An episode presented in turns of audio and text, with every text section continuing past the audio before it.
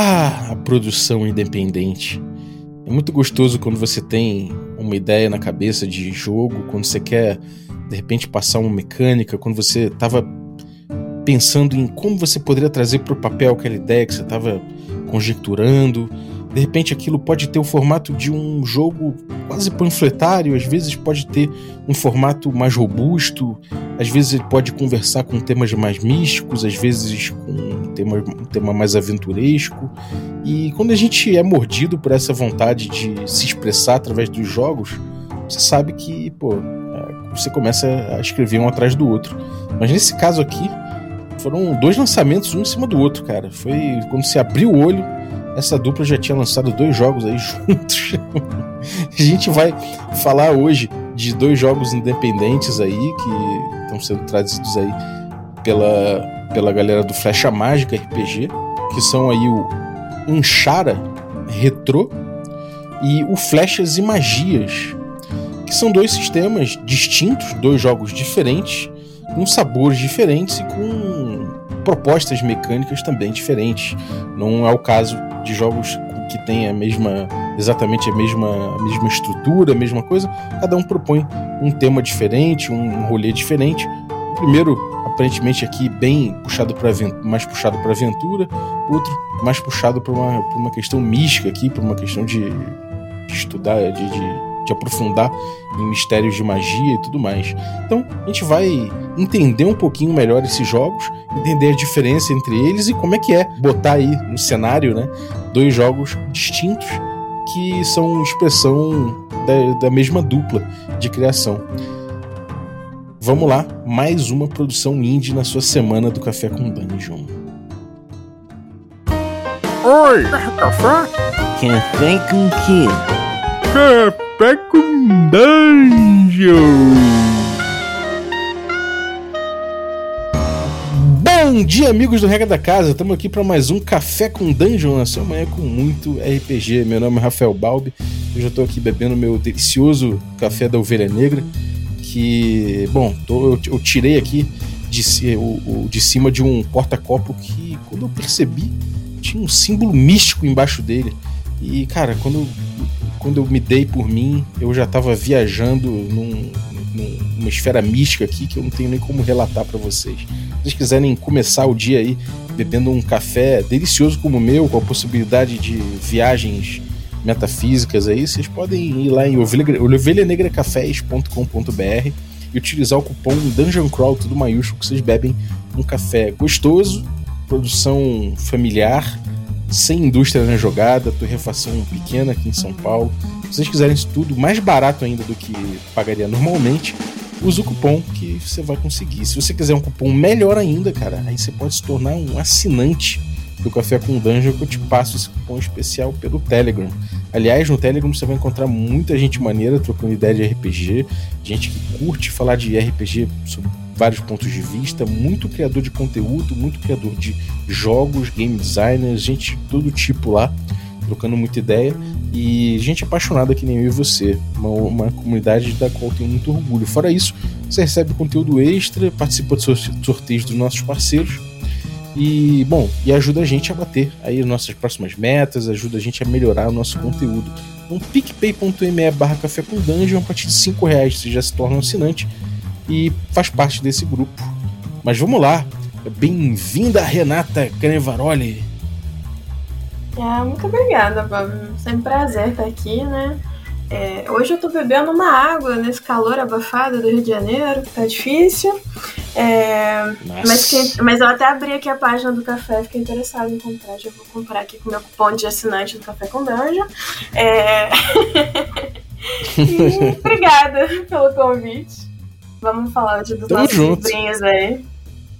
É, mais uma vez aqui, né? A Rick já teve aqui fazendo um, um FAQ OSR, né? Fazendo as, é. algumas perguntas aqui, que foi, pô, foi um episódio que a galera curtiu muito. Maneiro. E estamos também com o Sirlock, o outro integrante aqui, a outra metade dessa laranja, que é o Flecha Mágica RPG. Bem-vindo, cara. Fala, Bob. Obrigado pelo convite aí, cara. Um prazer estar aqui com vocês, falando sobre esses joguinhos aí que nós fizemos para a comunidade. E, cara, estamos bebendo. Eu, café, cara, para mim, café é essencial pra minha vida, velho. Eu tenho que beber ele pelo menos umas três vezes por dia. E pegando aí na, na, na essência desses joguinhos que a gente vai falar aí, se for falar do Anchar, é um café mais místico, um café diluído aí com uma magia é, trans, é, que transcende o espaço. E se for falar mais do Flash Magias, é um café com um café com dungeon mesmo, um café com, com arco e flecha, um café com magia, bola de fogo. Uhum. Pô, cara, maravilha. É, são, são dois lançamentos, eu, eu pelo menos fiquei sabendo dos dois ao mesmo tempo, e aparentemente foi um lançamento conjunto dos dois, é isso? Vocês tinham ali, estavam trabalhando nos dois, e de repente deu nove meses os dois nasceram juntos, foi isso? É, não são gêmeos, é.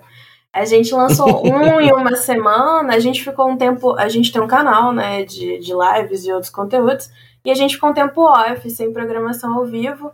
E aí a gente se programou para lançar os conteúdos, porque a gente gravou sessões de jogos dele de playtest, né? Em uma semana e depois na outra, que a gente ficou um tempo off. E aí a gente lançou primeiro o Uncharted, uhum. né, com um vídeo nosso explicando o jogo e a sessão de jogo que rolou, e depois o Flechas e Magias, é, que também soltamos na outra semana, mas foi praticamente junto, né? Foram duas semanas aí de lançamento.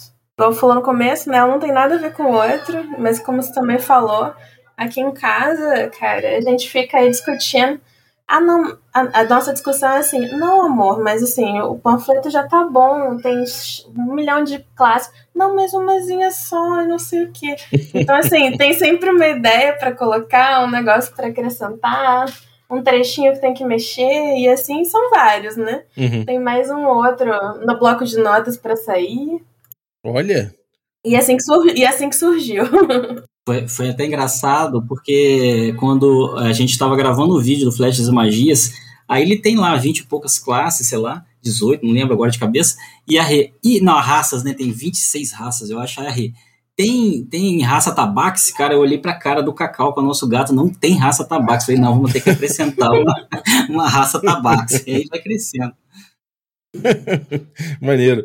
Vamos começar falando do Flecha, o Flash ele saiu depois, né? Mas acho que a gente pode inverter porque ele aparentemente, não sei, não sei se, se é verdade, mas aparentemente ele é menor, né? número de páginas é, é ele é mais, mais um panfleto, né? Mas é. ele cabe no escudo do mestre aqui, mais ou menos, né? Isso. Ele, nessa versão que a gente soltou, ele, ele tá no formato de escudo do mestre, né? A gente tá fazendo um que vai sair em formato tipo zine, né? Assim, mas tá ainda em, pra sair, né? Pra ficar uhum. leitura de mais fácil acesso. Mas ele, ele é um, um joguinho uhum. men, é, de fácil acesso, né? Menor, é, chamado minimalista, né? Só que ele tem ali um pouquinho a mais de, de regra, por exemplo, que alguns minimalistas que a gente está acostumado, né? Como Knave ou Maze uhum. E tem muitas tabelas, né? Muitas opções. E ele é mais voltado no universo medieval mesmo, de aventura e magia. Uhum. É a fantasia medieval, né? Ele pega bem esse, esse, esses tropos de fantasia medieval clássico, né? Isso. É o clássico, um pouquinho para baixo de fantasia. Uhum. E quais as influências dele? É a partir de onde que ele surgiu? Qual tipo de fantasia exato assim que vocês estão querendo emular com ele? Cara, tem algumas, né, Rê? A gente puxou de vários cantos, desde, desde ideias de kits para equipamentos de Mothership até, até assim, jogadas mais é, voltadas para roleplay que vocês praticam aí no, no Caves Rex. Cara, tem muita coisa de AD&D, tem muita coisa, tem, tem a sorte do, do DCC, só que um pouquinho diferente. Fez um mix aí de coisas legais que a gente acha em alguns sistemas e tentou transportar para alguma coisa que fosse é, de fácil acesso para a galera da comunidade do canal. Porque uhum. já tem algum tempo que a gente tem, assim, por exemplo, é, montar live para jogar, por exemplo, com a galera inscrita no canal, é uma coisa que a gente gosta de fazer, só que nem sempre o pessoal inscrito está muito familiarizado com o sistema. Então é difícil a gente pegar e começar. Por exemplo, vou marcar uma live para amanhã para começar logo, é, nem sempre isso é tão fácil. Então a gente tentou colocar um. Eu, a ideia do Flechas e Magias era para suprir essa lacuna de ter uma, alguma coisa mais caseira, que fosse rápido do cara ler, porque logo depois que saiu já a gente já recebeu alguns feedbacks do pessoal lendo no mesmo dia e falando: olha, dá uma mudada aqui, pô, ficou legal, muda aquele ali. porque é pequeno, né? E daí e é fácil começar porque também tem um roladorzinho de personagem. Então, meio que se quisesse montar uma live com inscrito ou com a galera que joga com a gente para amanhã, sem muita organização e sem muita pré-conhecimento do material, por exemplo, Pathfinder, D&D, ou até mesmo o school daqueles livros, sei lá, do Ozzy, que a pessoa teria que dar pelo menos uma olhada mais profunda em algumas classes e tal, é a pessoa já pega esse livrinho, começa, joga ali um, um personagem no rolador e já pode começar fazendo. Ele dá uns direcionamentos para interpretação também. Essa coisa de gerador é muito bom, né, cara? Porque poupa tempo, você quer começar a jogar, já, já mete ali e vai explicando o jogo conforme vai jogando, né? Tem isso, e ele também ele tem todo o passo a passo, né? Ah, eu quero fazer um personagem. tem assim, ah, tem a tabelinha de classe, tem a tabelinha de atributo, tem a tabelinha de raça. Então você já vai, você vai lendo, vai criando, você termina o panfleto, tá pronto. Né? Assim, uhum. termina a leitura, né? Tá pronto, é só sentar e jogar. E ele uhum. tem muita nostalgia, né? O Guilherme fala que era assim que ele sentava e jogava lá nos primórdios, né? Ele tem, tem muita coisa, por exemplo, que eu sempre gostei muito do Maze. Tipo, tem os detalhes. Ah, o cara tem, sei lá, perna manca, tem rabo de gato. Assim, aqueles detalhes que são coisas que geralmente é, não se dá tanta importância né, na criação de um personagem de, de alguns jogos clássicos, por exemplo. Uhum. É, não é assim, ah, não é a força, não é não sei o quê. E também fica muito bacana a aleatoriedade que isso traz, né? Dos detalhes assim. Aí você sai, pô, eu tô eu tenho um cara com cabelo trançado só do lado esquerdo, que usa vestido e que, sei lá, ele fala cantando. E aí, com os outros atributos também, fica um negócio bem bacana, né? E com o rolador automático, você clica o botão e já sai ali. Sim. E, bom, é, o que que ficou, assim, qual foi a, a, qual foi o tipo de fantasia, né? Assim, você falou baixa fantasia, uma coisa bem inspirada nos tropos clássicos, né, pelo, pelo visto assim de D&D e tudo mais, mas o nível de poder, o tipo de personagem com quem se vai jogar, o tipo de conflito, como é que é, como é que é isso, esse, essa fantasia que esse jogo vai gerar? E se tem, queria saber se tem cenário já, se tem alguma, algum cenário ou se isso é uma coisa feita para um, um jogo feito para criar cenário on the fly assim. É, olha, a gente, as aventuras que a gente fez, assim, inclusive uma delas já está solta lá no, no YouTube e a outra vai sair em janeiro, elas são on the fly. Mas é, eu e Rê já havíamos conversado há muito tempo de montar um cenário online com a galera que acompanha nas lives. E, uhum. de repente, usar é, tanto esse quanto, de repente, outros experimentos de sistemas para fazer esse cenário. Há, há, essa possibilidade. Mas aí uhum. feito mais calmo, porque para fazer com a comunidade precisa de uma organização melhor. Não, não, não dá para começar fazendo, é, traçando um simples esboço e já começar. Tem que se organizar de como sim. a comunidade vai interagir e tal. Mas, de repente, é um, um plano futuro, sim. Uhum. É, essas, essas aventuras que rolaram, elas pegaram aí uma, um lance mais de baixa fantasia, de desconhecido do mundo, assim. Eu tentei pegar é, ne, ne, mais ou menos nesse panorama. Ele tem é, eu, eu, assim, o pouco que eu peguei do, da, da, fluência de como rolou essas aventuras, os personagens eles têm um conhecimento bom de si, coisas que talvez em old school é, não fique tão claro. Por exemplo, às vezes um, um, conjurador no old school não tem tanto domínio da parte mística da magia como, por exemplo, teria num, numa versão mais nova de D&D. Esse uhum. daqui ficou no meio termo. O cara tem um conhecimento bom do que ele domina ali, mas fica nisso. Ele não tem muito esse conhecimento sobre o universo que o rodeia. Uhum. A magia, então, ela é uma força é, que ele domina, mas ela tem seus perigos, né?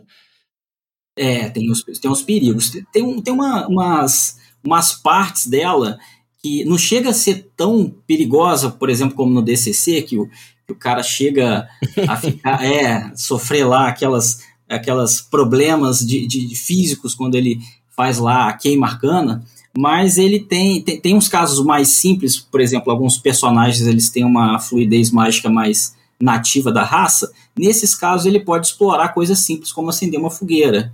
Mas se ele for, a, a partir do momento que ele vai avançando de nível e for tentar colocar isso de uma forma mais poderosa, ele pode sim sofrer consequências. Uhum. Tem uma, uma coisa interessante aqui que logo no final aqui você tem os antagonistas, né? Um jeito de criar antagonista. É, isso aqui é uma, tem tabelas aqui, atributos por desafio, poderes do antagonista, itens que ele tem, características únicas.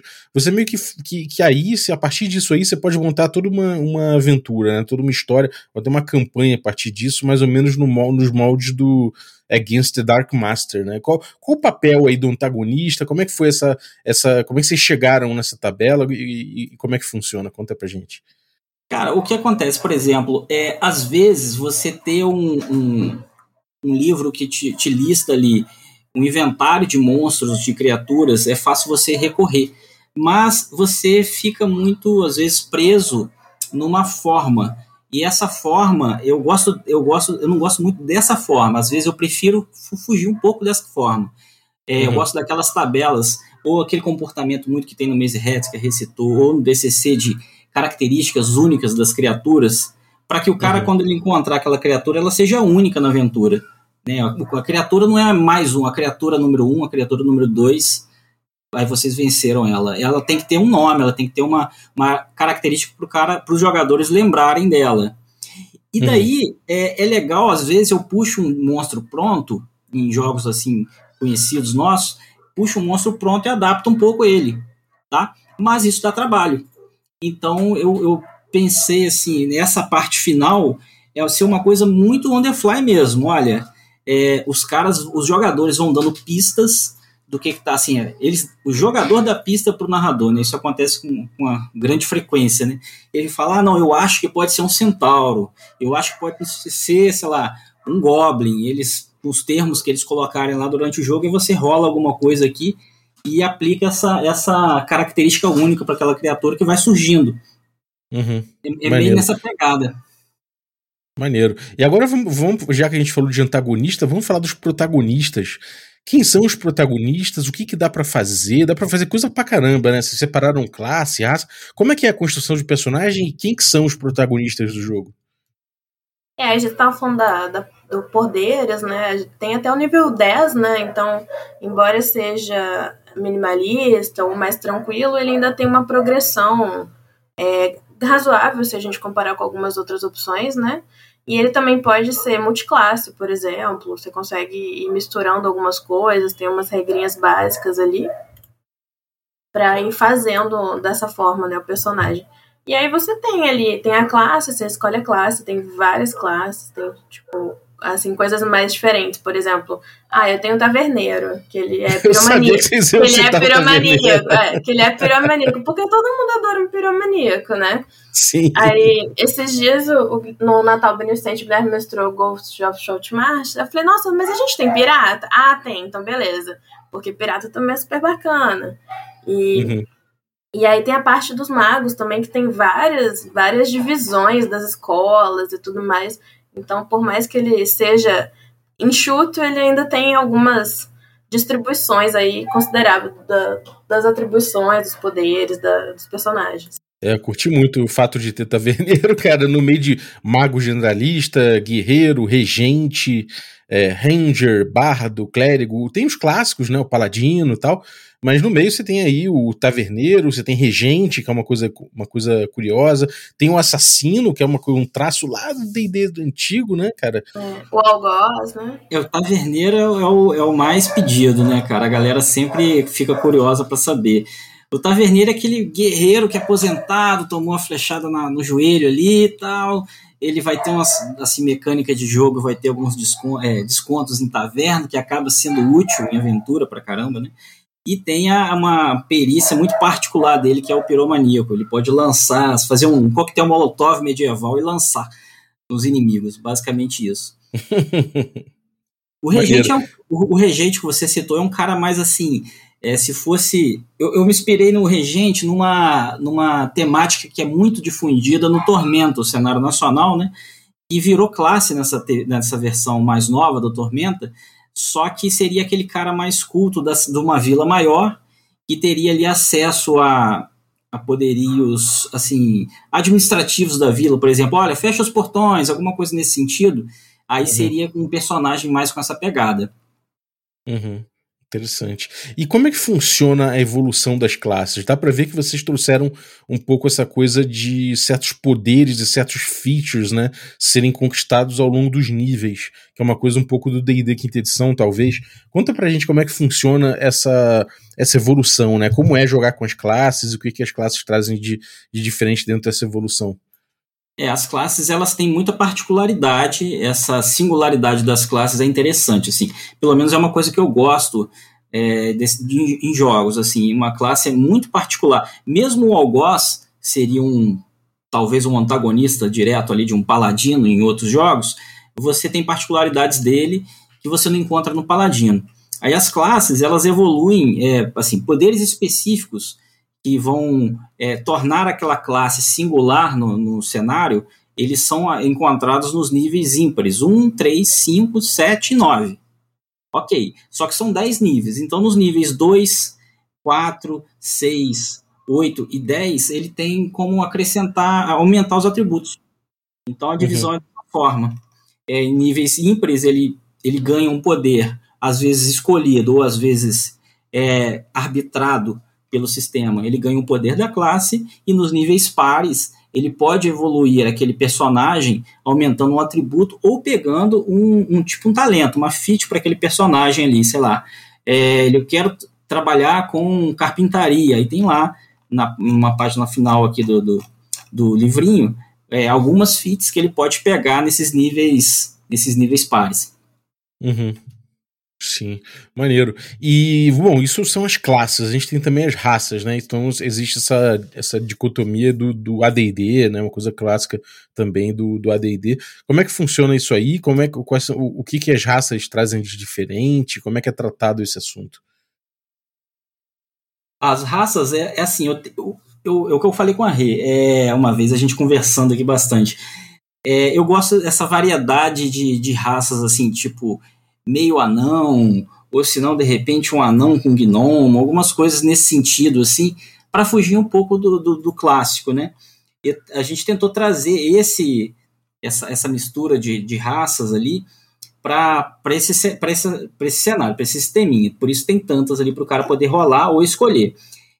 elas também têm umas características é, individuais. Assim, alguns vão ter visão no escuro, outras vão ter influência assim de por exemplo, é, o humano ele te, teria um, uma quantidade maior de atributos, mas ele não tem tantos poderes de raças conhecidos das outras raças, por exemplo, ver no escuro. Tem alguns que vão ter benefícios mágicos, tem alguns que vão ter benefícios com alguns tipos de armas, e assim vai. É, além das raças, o Bob, eu acho que o mais, assim, o que eu acho mais legal veio até do Maze, do Maze Hats. São esses uhum. detalhes e, e algumas outras características que a gente chamou aqui de, de antecedentes. Por exemplo, a mistura da raça com detalhe e o antecedente cria uns personagens muito curiosos. A gente uma uhum. vez a gente chegou a iniciar uma aventurazinha no Discord para o pessoal conversar sobre as regras e surgiu um bardo, é, eu acho que ele era Halfling, bardo que escutava mal. Aí o pessoal, poxa, mas é, e agora, né? O que, que vai fazer? Aí o pessoal fica super criativo. Ah, não, ele faz igual Beethoven, bota uma madeirinha junto com o instrumento, o pessoal começa a elaborar umas saídas para aquela combinação que, que foi rolada. Foi, isso aí eu acho muito interessante, cara. Tem vários. Uhum. Por exemplo, teve uma na, na, no roleplay que a gente fez de um dos jogos que está lá no canal, inclusive, que o anão do, do Leonan que estava jogando era sem pelos. Saiu um anão sem pelos. Aí ele botou toda uma justificativa lá, porque ele perdeu os pelos e não sei o que. É muito legal. É, é, só então, pra galera ficar ligado aí, tem voz de gralha, quase surdo, pernas mancas, sem dente, encetofobia grave, escuta vozes, piolhos e pulgas, sensibilidade à luz, hálito da morte, ou seja, é, muita, é muito brinquedo, né? É. E se você sempre quis jogar com um orc ciclope, mas não quer adaptar nenhuma ficha, aqui você consegue. Porque ele já está defini já tá definido aqui as habilidades, é só jogar. Boa. E, cara, a gente tem. É, como é que é o sistema básico dele? Como é que funciona o, os atributos? Conta a gente, pra, pra gente isso. O atributo é uma, é uma questão central do jogo, como na quinta edição? Ou uma coisa mais modular, como no DD antigo? Como é que você tratou o sistema, mecânica central, esse tipo de coisa? Então, é, essa pergunta ela é até recorrente quando a gente joga. A gente, a, a gente tentou manter os atributos, é, simplificamos ele em cinco atributos. É, é, a gente, por opção, tirou o carisma para deixar isso aí a, carga da, a cargo do jogador porque é, às vezes o jogador está super carismático ali. A Rê, por exemplo, faz isso com uma frequência absurda. Ela inventa uns negócios do arco da velha, véio. e daí vai tirar uma rolagem ruim na, no teste de carisma que é comum ser, ser, pedido, até mesmo por conta da indicação dos livros, é, das regras, né? Ser pedido em sistemas mais novos. Aí faz a rolagem de carisma, mas você foi mal ali na rolagem e não tem, às vezes, nenhum benefício daquele, daquele roleplay, acaba eu acho que acaba prejudicando um pouco ali o interesse, talvez, do jogador em repetir essas estratégias, que, que pelo menos uhum. eu acho muito divertidas.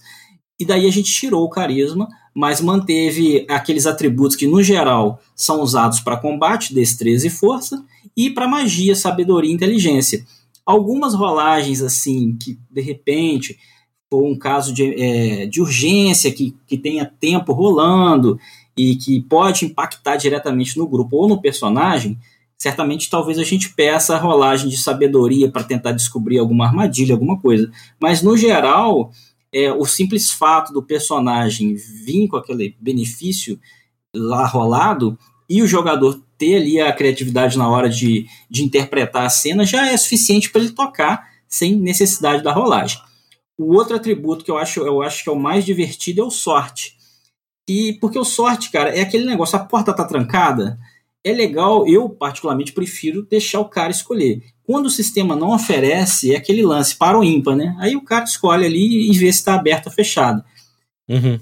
Os sistemas que tem já o sorte, tipo DCC, eu aproveito bastante, porque você tem a mecânica para influenciar na sua decisão de narrativa queimando a sua sorte, em compensação você vai piorando a sua chance das coisas fluírem bem pro seu personagem quando você perguntar, tipo, a porta está aberta.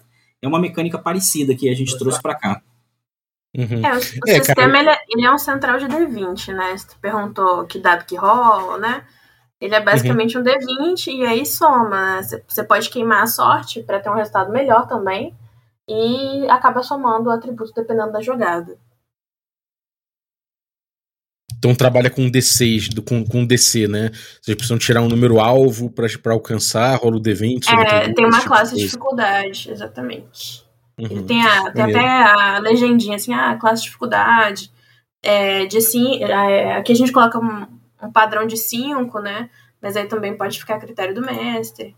Mas ele é uhum. é o resultado via D20.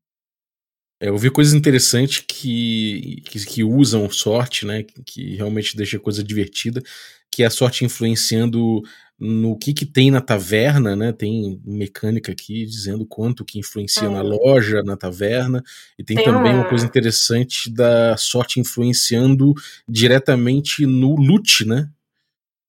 Isso, é, até comentar, é, exatamente. Tem o geradorzinho, né? Tabela do loot se você tiver maior sorte, você consegue achar mais coisas, né, por um período maior e tudo mais, e tanto na, nas lojas, nas tavernas e tudo mais, quanto no geral, né, de armadura, de, de arma e tudo isso.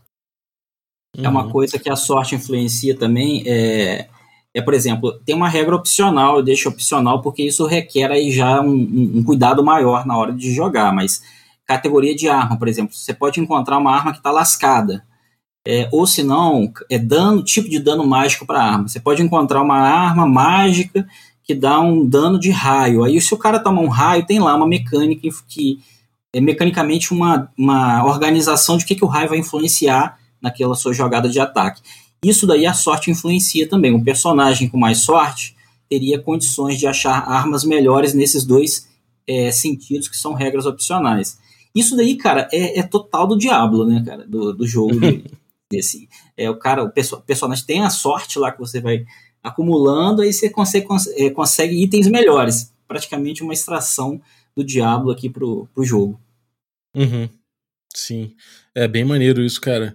E tem outra coisa também curiosa que é, que é a questão de equipamento, né? Você já tem aqui aquele, aquele esquema que a gente vê, sei lá, desde o do de aventuras clássicas do D&D, né, que você tinha algumas, como o Lost City, que você tem alguns packs, né, pra, prontos para aventureiros. Aqui você tem o pack pronto para aventureiro, mas também você tem uma seleção por classe, né? Então, de repente, você rola ali para ver qual kit de equipamento que você tem e você ainda consulta dentro de, de cada kit, você consulta de acordo com a sua classe, né? E, e fora isso, eu queria saber, fora essas, esse sorteio dos, dos, dos kits, do kit inicial de, de equipamento, como é que funciona peso, carga, esse tipo de coisa? Porque eu vi aqui que na tabela tem, uh, tem o peso dos itens discriminado, né? Pelo menos da, da armadura. Cara, eu peguei uma, uma, uma... O que acontece? Uma vez, é, isso aqui é uma... A, contabilizar o peso nos jogos às vezes é meio complicado. Tem que ter uma planilha, né? Dependendo uhum. do, do jogo. É, isso aqui é uma coisa que eu acho que é muito interessante de organizar. Ok. Então, é, uma vez a gente fez um, até uma adaptaçãozinha, uma ficha adaptável para D&D, mais recente, D&D quinta edição, que contabiliza pesos riscando bolinhas na ficha. Isso aí, logo quando a gente soltou esse vídeo, saiu o Pathfinder 2 que traz uma coisa semelhante. Ele uhum. traz categorias de pesos. Então aqui está muito mais nessa linha, categorias de pesos. Tem itens que são irrelevantes, né, que aí teria peso zero, não vai influenciar no, no, na carga do personagem. E, e tem os itens que aí os pesos vão de 1, e eu acho que o maior peso que tem aqui é 4, que é uma armadura pesada. De 1 a 4. Sendo que o jogador ele vai lá ter uma multiplicação em cima do atributo de força para saber quanto ele pode. Eu acho que é 10 vezes a força. Aí, por exemplo, o cara que tem 1 de força pode carregar 10. Aí, ah, 10, beleza. Então, uma espada pesa 1, uma armadura pesa 2 e assim vai. Chegando no 10, ele já fica, sofre ali restrições de movimento e de jogadas que, que envolvam ali a, a destreza dele. Uhum. Maneiro. Maneiro. E, cara, agora em, só é, pra gente passar para outro assunto aqui relativo à magia. Como é que funciona a magia? Como é que são esses. É, tanto a arcana quanto a divina, quais são as diferenças? Como é que, como é, que é o funcionamento de, de cada uma dessas, desses tipos aí? Isso aqui é um assim, a gente tentou simplificar criando. Todo mundo tem que fazer aquela, aquela esquema de magia vanciana, né? Decorar a magia no início do dia ou em algum intervalo do jogo e usar esses, esses espaços de magia e, e eles são recuperados após um outro descanso. Ok, para simplificar, todo mundo faz isso. Isso diverge bastante nos outros jogos. Alguns fazem, alguns personagens fazem, outros não. Aqui a gente colocou todo mundo para fazer, para ficar mais fácil. E a magia, no geral, ela é rolada. Você acumula é, pontos de uma escola, por exemplo, restauração, e você tem lá mais dois pontos em restauração. Um clérigo, por exemplo. Esses pontos, eles, eles vão te dar um, um número para rolar a sua magia. Quantos mais pontos, o maior que você consegue acumular é 4 e o menor é 1. Quantos mais pontos você tiver, maior é o seu dado de rolagem para você pegar magias melhores. E daí é, e você tem um número de magias por nível. Então, você fazendo esse paralelo aí de algumas magias por nível, você rola elas e pega na tabela. Cada escola dessa tem uma tabela. E cada magia ela, vou dar um exemplo aqui, Dardos Místicos, que é uma magia que a gente, aquela conhecida que a gente trouxe para cá. Ela tá aqui, por acaso a gente colocou ela na escola de invocação, tá? Ela tem lá, ela é uma magia de nível 1, mas ela tem como você fazer ela em cinco níveis diferentes. Então, se o personagem por acaso rolou essa magia enquanto ele estiver no nível 1, ela vai ter um poder. Mas se por acaso ele está lá no nível 5 e ele foi mal na rolagem dele, porque é uma magia mais inicial do jogo, e ele por acaso caiu nela, caiu a rolagem, caiu nessa magia, ele já vai executar ela mais poderosa, porque ele tem lá uma coluna respectiva àquele nível que ela vai ficar mais forte. Aí o cara fala: Ah, não, mas eu quero escolher a magia. É, pode também, só que aí você queima a sorte. A sorte ela é difícil de recuperar, ela recupera um pontinho só por descanso, e alguns personagens, o, o Halfling e o Regente, podem recuperam todos os pontos. Mas no geral ela é difícil de recuperar. Então, se o cara é uma questão de, de administração de recurso da, da sorte ali. Ele quer escolher muito uma magia de nível 2, ele queima o pontinho de sorte dele, não precisa rolar. Mas no geral elas são roladas. E é basicamente isso. Cada, cada, cada cada escola dessa tem uma tabela e cada tabela tem, eu acho que são 24 magias que estão aqui, e aí são roladas. Elas, conforme você vai avançando, a chance de você rolar magias melhores aumenta. E a magia divina, cara, como é que funciona? Cara, a magia divina, ela, então, ela, ela, tem um comportamento bem parecido. A, a, diferença dela aqui é que ela vai, o cara vai jogar com a sabedoria em vez da inteligência. Mas ele uhum. também precisa decorar ela no início do, da, do depois do descanso da descanso que o personagem fizer, ele decora algumas magias ali de acordo com os espaços que ele tem disponível naquele nível e lança ela. É mais ou menos assim. Só que ela tem em alguns casos, elas têm um comprometimento da, da entidade envolvida, né? Isso daí fica muito nítido nas características da classe. Aí o clérigo vai ter lá é, possibilidade de extrapolar um pouco essa magia e fazer, por exemplo, um sacrifício, alguma coisa nesse sentido. Aí ele, ele se sacrifica para poder exercer um, um ponto mágico além daquilo que está descrito ali naquela, naquela escola, na tabela da escola. Ou, por exemplo, um auxílio divino. Conforme ele vai avançando, ele tem acesso a esse tipo de coisa.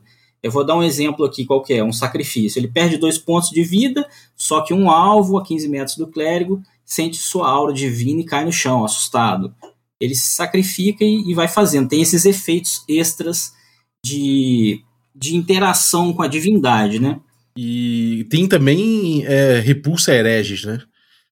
Tem, tem, tem essa espantar herege, ela vai um pouco ali com o alinhamento do personagem, tá? Ele, por exemplo, personagens com alinhamento caótico vão ter um tipo de antagonistas para serem expulsados ou destruídos, neutro e ordeiro, vai, vai um pouco pelo alinhamento. E sim, ele, o clérigo teria como fazer isso, o algoz também e o paladino. São esses personagens, por enquanto, que podem usar, usar de benefício dessa tabela. Aí o uhum. funcionamento uhum. é aquele parecido, ele faz uma rolagem, e de acordo com, com o resultado da rolagem e o, desculpa, e o ponto de vida do inimigo, ele vai destruir ou espantar. Uhum. Maneiro. Maneiro. Bom, cara, é... tem mais alguma coisa que você gostaria de comentar aqui sobre flechas mágicas?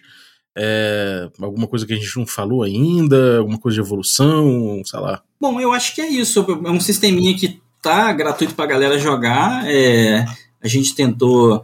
Acabou que era é assim, é, a ideia inicial ele era para ser uma página mais simples, acabou. É, ah, vamos acrescentar isso, vamos acrescentar aquilo outro. Ele ficou um pouquinho maior, com cinco páginas, e já pegamos, estamos abertos para qualquer tipo de feedback, que a galera tem colaborado bastante com isso. E um dos principais é tornar ele no livreto, para ficar mais fácil, porque a gente, quando, quando criou com o escudo do mestre, pensou para facilitar em jogar em live, né? A informação uhum. fica contida em tabelas, eu acho que fica mais fácil para conduzir dessa forma. Mas realmente, para ler, por exemplo, é, no, celular, alguma coisa, é um livreto, eu acho que é mais agradável. E a gente está uhum. fazendo uma versão para isso. Em breve vai sair também. Maneiro. Tem muita tabela, muita coisa assim, muita informação que, que, que é expressa graficamente, né? Com naipes, com, enfim, com, fluxos e tal. Então, é, tem bastante, é, cabe bem num, num, num, no escuro do mestre, mas realmente organizar isso, botar aqui um. Você até usa um esquema de cores, né, para indexar o tipo de tabela, o tipo de coisa, o tipo de assunto do jogo, que facilita.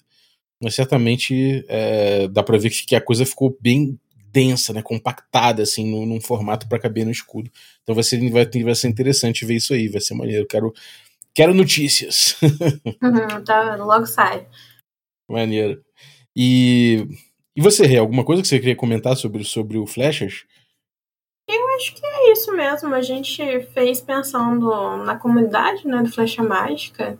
É, além das facilidades do pessoal que nunca jogou, a gente gosta né, de passar nosso tempo assim com a galera e fizemos dessa forma. O jogo ele tem um pouco de todo mundo, né, que foi que acompanha aí a gente. Tem um pouco das minhas nostalgias, um pouco das nostalgias do Guilherme, um pouco da, ah, dos pitacos aqui ali dos amigos. É, ah, o pessoal do grupo de jogo, pô, mas muda isso, muda aquilo. A gente foi tentando atender tudo isso, né? É, uhum. em, poucas páginas. Então, por isso que aí ele vai, vai também ter a versão de livretinho para ficar mais prático. Uhum. E as ilustrações são de quem? Tem, tem, tem dois artistas. O, um deles é o Lucas, tem até na última página lá.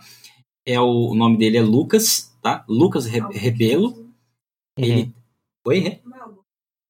É, é o, no- ele tem o sobrenome Albu- Albuquerque. Albuquerque. Albuquerque. Albuquerque. É, difícil pronunciar. Mas o, o Insta dele é Rebelo. Aí ele, ele tá até o arroba dele tá lá no final. Ele fez a imagem que a gente colocou na capa e o aldeão comum. É um, Uhum. o, o nick dele é aldeão comum mesmo.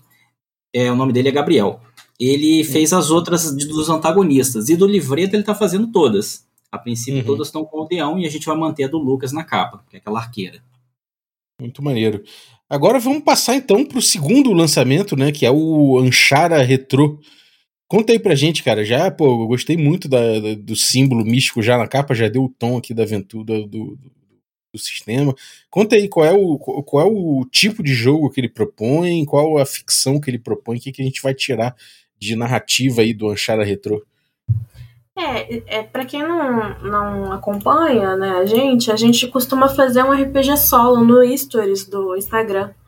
E aí a gente fornece a história e o pessoal vai jogando nos Stories, né? O pessoal que às vezes não consegue jogar e tal, é uma alternativa.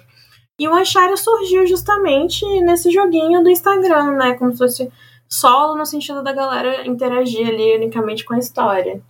E aí ele surgiu, essa história surgiu e o pessoal foi jogando, ela teve aí, acho que foram 80 cenas.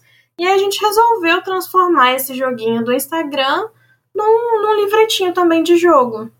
O Anchar, ele, ele veio aí com uma, uma história de viagem no tempo, coisas místicas, seres ali da, que regulam o tempo, seres que querem destruir a linha do tempo, e tudo é, esse véu, né, que a gente tem aí entre a realidade e a fantasia, mas essa fantasia mais distante, não aquela não a fantasia mais dungeon, né?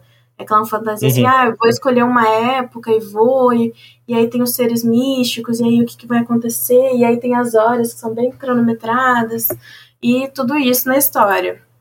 O Anchara surgiu, então, dessa história que a gente jogou com o pessoal no Instagram, né? Aí a gente colocou o esquema, né, do, do sistema primeiro, e no final tem, inclusive, a história mesmo jogada no Instagram. Uhum. E, e, e como é que é o sistema? Conta aí pra gente como é que ele traduz essa, essa fantasia que vocês criaram, como é que é? O sistema, cara, ele é, ele é bem simples, é porque a gente tentou pegar exatamente como jogamos no Instagram. É a rolagem de um D6, acrescentando bônus de mais um ou mais dois, sendo dificuldades 4, 5 ou 6. É só isso. Aí o personagem começa, por exemplo, também é, é pensando muito para começar rápido, né?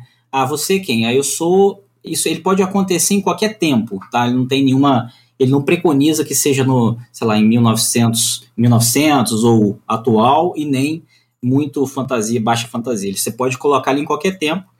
Aí eu vou dar um exemplo. Eu sou um investigador de 1950 e daí qualquer tipo de ação que você for, que for necessário você fazer alguma rolagem que tenha esse esse seu antecedente de investigador influenciar positivamente, você vai acrescentar mais um. Outro mais um você consegue com itens. Ah, sou um investigador, eu tenho aqui uma lupa e estou olhando aqui uma pegada, quero saber o tipo de calçado do, do, da pessoa.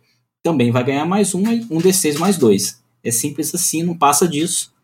E, e basicamente, às vezes, nem tem tanta rolagem. No, no jogo que a gente fez, eu acho que se teve rolagem, foi pouquíssima rolagem. É, teve, é muito algumas, mais teve algumas, né, que eu que- queria colocar fogo nas coisas, aí fica difícil. É. E ele tá dividido por dificuldades também, né? Tem a dificuldade fácil, né? Médio e difícil com D6. Então é 4, 5, 6. Né? Baseado Uhum. no D6. E aí também a gente direciona, né? Ah, quando que vai pedir esse teste? Quando tem, pedi- quando tem perigo, quando tem urgência e quando a falha ela parece meio óbvia, assim, pô, você não consegue fazer isso aí, né? Normalmente. Então é nessas situações aí que você vai rolar o D6, pela dificuldade, vai ter um sucesso ou não.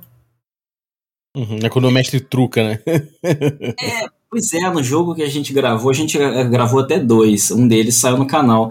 O, o, eu acho que o jogador era o Fábio. Ah, eu quero montar três pessoas num cavalo. Eu falei, rapaz, esse cavalo é fraco, bicho. Você vai ter que fazer um teste aí, pra ver se pelo menos o cavalo vai aguentar. Acabou que não deu certo, o cavalo fugiu, mas Só em casos bem assim diferentes, né, do, do trivial que a gente acaba colocando as rolagens para deixar ele mais fluido, né? É muito é muito decisão assim, é, é um clima mais de decisão, pelo menos as aventuras que, que o cenário esse cenário fictício que o livro coloca ali são aventuras, decisões de jogador, assim, olha, eu vou botar fogo nessa casa, mas o pessoal não vai gostar, mas eu preciso botar. É mais muito por aí, porque a ativação do fogo, exceto se for um caso bem, igual a recomendou, mais, mais assim, perigoso, que teria uma rolagem, mas a, a ativação do fogo pelo poder que o cenário oferece, ele é meio que automática. O cara tem o poder e, e, e decide colocar. Só que a decisão de colocar que é a questão, que é que o jogo tenta pegar mais para esse lado. Uhum. Ele puxa o impacto do, da decisão do cara, né? É, o resultado, né? Uhum. Porque ele tem o, o Ki, né? Que são os poderes, né? Das habilidades, assim. Então, você pode. É tipo o Avatar, né? Ah, tem lá a água, o vento, ou a pedra, ou as trevas, o fogo e tudo mais. Uhum. Como é que é esse esquema de essência como é que ela se relaciona com habilidades e, e, e que tipo de opções que traz para o jogo? Conta pra gente essa parte. Essa parte da mitologia é uma viagem, cara. Mas vamos lá. É, eu, assim, eu lendo, eu jogando com a galera do Instagram, eu ficava muito com, com aquele clima de, de jogo tipo Shadow of Colossus, Ico, sabe aquele clima misterioso, ou até mesmo Avatar que recitou um negócio assim que você não sabe tudo que está acontecendo e tem aquelas magias, como é que esses caras lançam essas magias? Daí a gente colocou nomes aos, aos, aos, é, aos itens relacionados à mitologia. Basicamente é assim, tem, tem uns totens, eu vou chamar de totens, tá? Que eu acho que é até a palavra que a gente usa no livro. Tem uns totens que, mágicos que tem em diferentes línguas, eles são conhecidos como anjos, são conhecidos como querubins, etc. O, o livro traz essas palavras nessas mitologias diferentes, mas aqui no jogo a gente chamou de altarins. Essas criaturas, eles têm poderes, são divididos em seis poderes. Eles basicamente, eles estão ali em determinado momento, da onde a aventura se passa, para poder fornecer uma ajuda mística a alguma pessoa ou um grupo de pessoas para voltar no tempo e impedir uma, um cataclisma que vai acontecer no passado. Aí é legal porque geralmente envolve um tema histórico real. É, a gente jogou um de Segunda Guerra, a gente jogou um também de, de, eu acho que de, da época que a como que foi aquela segunda história? Você se lembra? Ah, peraí, deixa eu lembrar aqui, Bob. Peraí, foi de. Ai, caramba. Ah, foi alguma coisa, na, eu acho que na, na virada do nascimento de Jesus, alguma coisa assim, só que era. Era pré, né? Era, era, era pré. Era 200 anos antes. antes. Isso, era uma, uma história bem, bem anterior à, à civilização que a gente está habituado. Aí, na época, assim, quando a gente começa o jogo, geralmente a gente pergunta: ah, vamos jogar qual tempo? Ah, vamos jogar a Segunda Guerra. Ah, vamos pegar um, um elemento na Segunda Guerra que poderia gerar um problema. Sei lá, bomba uhum. atômica. Bomba atômica aconteceu, né? Aí, de repente, você pode criar um grupo para voltar no passado na, na confecção, ou se não, na, na ideia da, do surgimento da bomba atômica e evitar que ela acontecesse. Aí esse grupo, ele interage com esses altarins, isso já pode ser colocado como tempo de aventura, porque a interação com os altarins é como se fosse um treinamento Jedi, assim, um negócio que não é tão trivial, o cara tem que ir lá é, tecer lá alguns, alguns tipos de, de filosofia junto desses altarins para conquistar esses poderes, para saber se ele pode voltar no passado. Uhum. Uma vez ele tendo poderes, ele volta no passado, ele tenta encarar é, esse, esses personagens que fariam esse cataclismo acontecer, e com o uso desses poderes ele tenta impedir. Beleza, essa é a ideia. Só que a contrapartida é que tem os, os antagonistas dos altarins, que a gente chamou aqui de demontarins, que seriam os tipo os demônios, alguma coisa nesse sentido, que vão tentar impedir esse, essa galera de influenciar no passado. Eles vão aparecer para matar os caras, basicamente. E você Caraca. tem que. É, aí fica nessa. É delicado. E tem os aspectos do tempo também, que é a galera que deu ruim, né? Basicamente, que também acrescenta aí na história. É, justamente, quando você vai fazer assim, por exemplo, eu vou, para impedir que a bomba atômica seja criada, eu vou botar fogo lá no, no, no, laboratório. Vai, cara, um monte de gente vai ter que, pode, pode ser influenciada negativamente por causa disso, ou pode mudar drasticamente o ponto histórico naquele período. Aí começam a aparecer esses espectros do tempo, que são, sei lá, tipo umas, umas uns fantasmas criados com fumaça que surgem e eles são indestrutíveis, assim, na mitologia do jogo. Fica bem aberto isso, tá? Para o narrador poder decidir como isso vai acontecer. Mas não adianta, por exemplo, você chegar e dar um tiro nele que não vai, o bicho vai continuar lá. Esse espectro do tempo, basicamente, você tem que fugir. Independente uhum. do poder que você tenha. Você vai ter que fugir dele. Fugir ou despistar para cumprir a missão. É tipo aí, Alien. É, é tipo Alien. Não tem muito como, não tem muito como encarar. Você vai ter que despistar ele Aí o grupo toma a decisão ali para poder despistar a criatura e tenta fazer isso acontecer. A questão que a recomendou é que isso pode demandar, em tempos de jogo, alguns anos no passado. E isso faz com que o personagem, depois, quando regresse ao futuro, uma vez que ele tenha cumprido a missão, ele já pode ter morrido no futuro. No passado, ele fica estagnado, ele vira uma figura que não vai envelhecer, mas se passaram, sei lá, 30 anos no passado. E aí ele volta para o futuro, quando ele voltar, ele já vai estar tá 30 anos mais velho. Então uhum. tem que controlar um pouco também isso para o cara não morrer de velhice quando voltar. que maneiro, cara. É tipo o fantasma da D&D também, essa inspiração, né?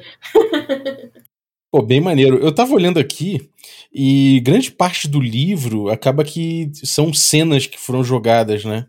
E acaba que ele, o espaço desse jogo, ele, no fim das contas, ele é mais simples do que o Flash, né? Se comparar. É, ele, ele para fins de mecânica e de. A ficha é bem curtinha, né? A ficha você pegar um, um quarto de uma folhinha, você faz. Ele é mais simples, sim. O que ele acabou tendo mais volume é porque tem todas as cenas que foram jogadas no Instagram, né? Mas a mecânica é um D6. É, você tem o seu. Você escolhe um poder, uma profissão e vambora. É isso. Uhum. As especializações, né? Exato, exato. É, a gente tentou trazer. É, o que acontece? As cenas elas foram muito divertidas de jogar. Foram 80 dias jogando. A gente escrevia a cena e o pessoal do Instagram, os inscritos, eles uhum. votavam a ação da personagem. O nome da personagem era Anchara, por isso o nome do livro. É, e daí eles, essas foram as cenas que eles votaram lá. O que acontece é quando o jogo é, sai muito da caixa, assim, tipo, tem essa viagem toda tal, é legal trazer um pouco desse cenário, inclusive está escrito aqui e tem live no canal, para poder a pessoa se inserir com mais facilidade. Porque, assim, eu, por exemplo, vou dar um exemplo pessoal. The Strange, eu tava com dificuldade de encarar o cenário do jogo de RPG The Strange, uhum. apesar de eu dominar o Cypher System. Então, assim, Sim. sabe, aquele, faltava aquele, aquela pegada, ah, não, como é que isso aqui vai acontecer no The Strange? Eu queria facilitar esse lado, porque o jogo tem esses nomes estranhos, Aí o cara, quando pega, poxa, mas que nome é esse, né? Aí de repente ali no textozinho da cena fica claro para ele: ah, esse aqui é um vilão, esse aqui é um mocinho, e assim vai. É, ele não é, não é uma aventura pronto, tipo, ah, não, essa aventura você pega e você joga. Ela é um exemplo de uma aventura jogada, né? Já aconteceu uhum. tudo nela. É basicamente isso. É um conto, né? Uma história. Sim. Maneiro. Então acaba que o tipo de, de, de, narrativa que você vai desenvolver é bem solto, né? Você acaba que, que vai, vai partir desse conflito maior, assim, e em cima dele você vai dar várias roupagens possíveis. Né? Exatamente, é bem viagem mesmo. Você pode fazer o que você quiser, né? Assim, é, o jogo do Instagram se passou na época da Guerra Fria. Então, assim, uhum. tá, tudo é possível, né? Ah, sei lá, pô, eu vou voltar antes da construção das pirâmides o que será que vai impactar no mundo? E uh, o, o antagonismo da história é a viagem em si, né? E as criaturas que surgem desse, desse, desse fluxo de tempo. E aí você já, já tem esse conflito pronto. E aí é só escolher um cenário, alguma coisa e jogar. Pô, bem interessante. Maneiro. E, bom, é, mais alguma coisa que gostariam de falar desse jogo, do, do, do Achara? Ah, vou, eu vou aproveitar também é, agradecer ao Fábio pela diagramação. O Fábio é um, é um parceiro nosso que está sempre no canal jogando com a gente e ele que fez a diagramação desse livro. Essas imagens bonitas aí da capa e tal foram uma ideia aí, um mix nosso com, com sugestões dele. Agradecer ele aí pelo carinho na, na diagramação. Maneiro. Anchada retrô. Maneiro, então são dois jogos aí bem, bem diferentes mesmo, duas pegadas completamente diferentes. Um jogo bem, bem puxado ali pro, pro, pro aspecto mais de desafio do game, o outro um pouco mais narrativo, mais solto, mais cheio, mais etéreo, né? Então, dois jogos bem diferentes um do, um do outro para experimentar, para curtir aí. E a galera pega onde também? Isso aqui já é um PDF, já é um livreto, né? A galera pega onde esse PDF? No mesmo lugar lá?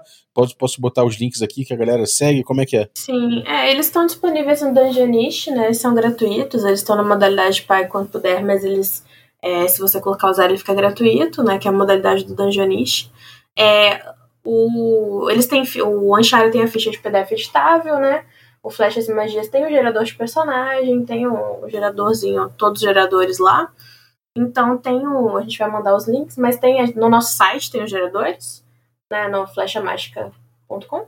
E eles estão disponíveis no Dungeonist para baixar também. Alright. Conta pra gente aí do canal do Flecha Mágica o que vem, o que vem pela frente, quais são os planos, o que, que tá rolando agora, conta aí. Cara, é, agora, agora mesmo, em dezembro, a gente vai passar por um período de muitas transformações no canal. Ano que vem a gente quer mudar algumas coisas, né, na roupagem toda do canal.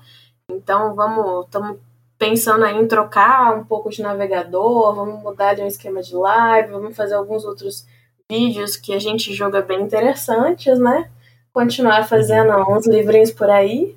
É, então a gente está com vários projetos que a gente deve lançar agora em fevereiro, né, no ano que vem. A gente vai seguir a nossa agenda aí até o fim do ano, né, das nossas lives já programadas. E aí, em janeiro, a gente vai, vai soltar alguns vídeos que a gente já está produzindo, que vão ficar mais em off, mais gravados. Em fevereiro, a gente vem aí com quadros novos, com vídeos novos e algumas mudanças, são surpresa por enquanto. Então deixa a galera aí na curiosidade. Maneiro. Serlock, algum recado também? Bom, mais uma vez, Bob, agradecer o espaço. Pô, um prazerzão estar tá aqui no café, cara. Aquele, aquele podcast diário, né, cara? De todo RPGista nacional, internacional, interplanetário. É, fiquei super orgulhoso quando o participou da primeira vez. Agora estou tendo a oportunidade de participar aqui com vocês. Muito feliz mesmo. Obrigado pelo espaço. E parabéns, cara, pelo trabalho. Excelente mesmo, muito bom o podcast. É sempre um prazer. Junto. Prazer também para mim. Muito obrigado pela, por trazerem o conteúdo. São sempre bem-vindos aí, sempre que vocês tiverem alguma coisa para trocar, alguma ideia para trocar, alguma coisa para apresentar, podem contar com o Café com Dungeon. Somos parceiros, jogamos juntos, né? Estamos aí num Beer Gotenzinho também com a galera do com a galera do RPG Planet, com Games Party lá, o Dudu, com o Samuca do, do, Brainstorm, então tá, tá, rolando aí de vez em quando na Twitch aí uma, umas incursões aí em conjunto, né? Tá, tá, tá bonito, tá bonito. É bem isso. Maneiro. Maneiro. Obrigado, gente. Valeuzaço. Eu vou Valeu. deixar os links para vocês seguirem, pessoal. Quando vocês estiverem ouvindo aí, vocês podem já no descritivo do episódio seguir os links que vai estar tá tudo lá para vocês baixarem os jogos, para vocês trocarem uma ideia, assistirem o canal aí da galera. Então é só chegar. No mais, muito obrigado pela tua audiência até agora, valeu o zaço aí. E obrigado também você que torna possível essa aventura, né? Obrigado, Rê, valeu mesmo pelo apoio. Vocês aí, valeu pelo apoio de, vocês, de sempre que vocês dão. Valeu também os nossos assinantes Café Expresso, dentre eles eu vou agradecer aí o Marco Menezes, muito obrigado pelo teu apoio. Agradecer também os nossos assinantes Café com Creme, entre eles eu vou agradecer o, o Roger Kober, muito obrigado, Roger, pelo teu apoio. E agradecer também os nossos assinantes Café Gourmet.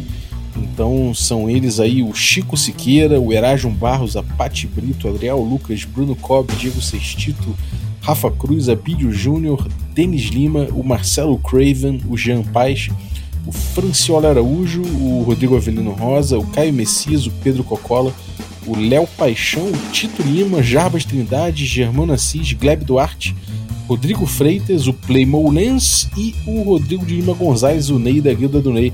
Galera, muitíssimo obrigado aí pelo apoio de vocês. Um abraço e até a próxima.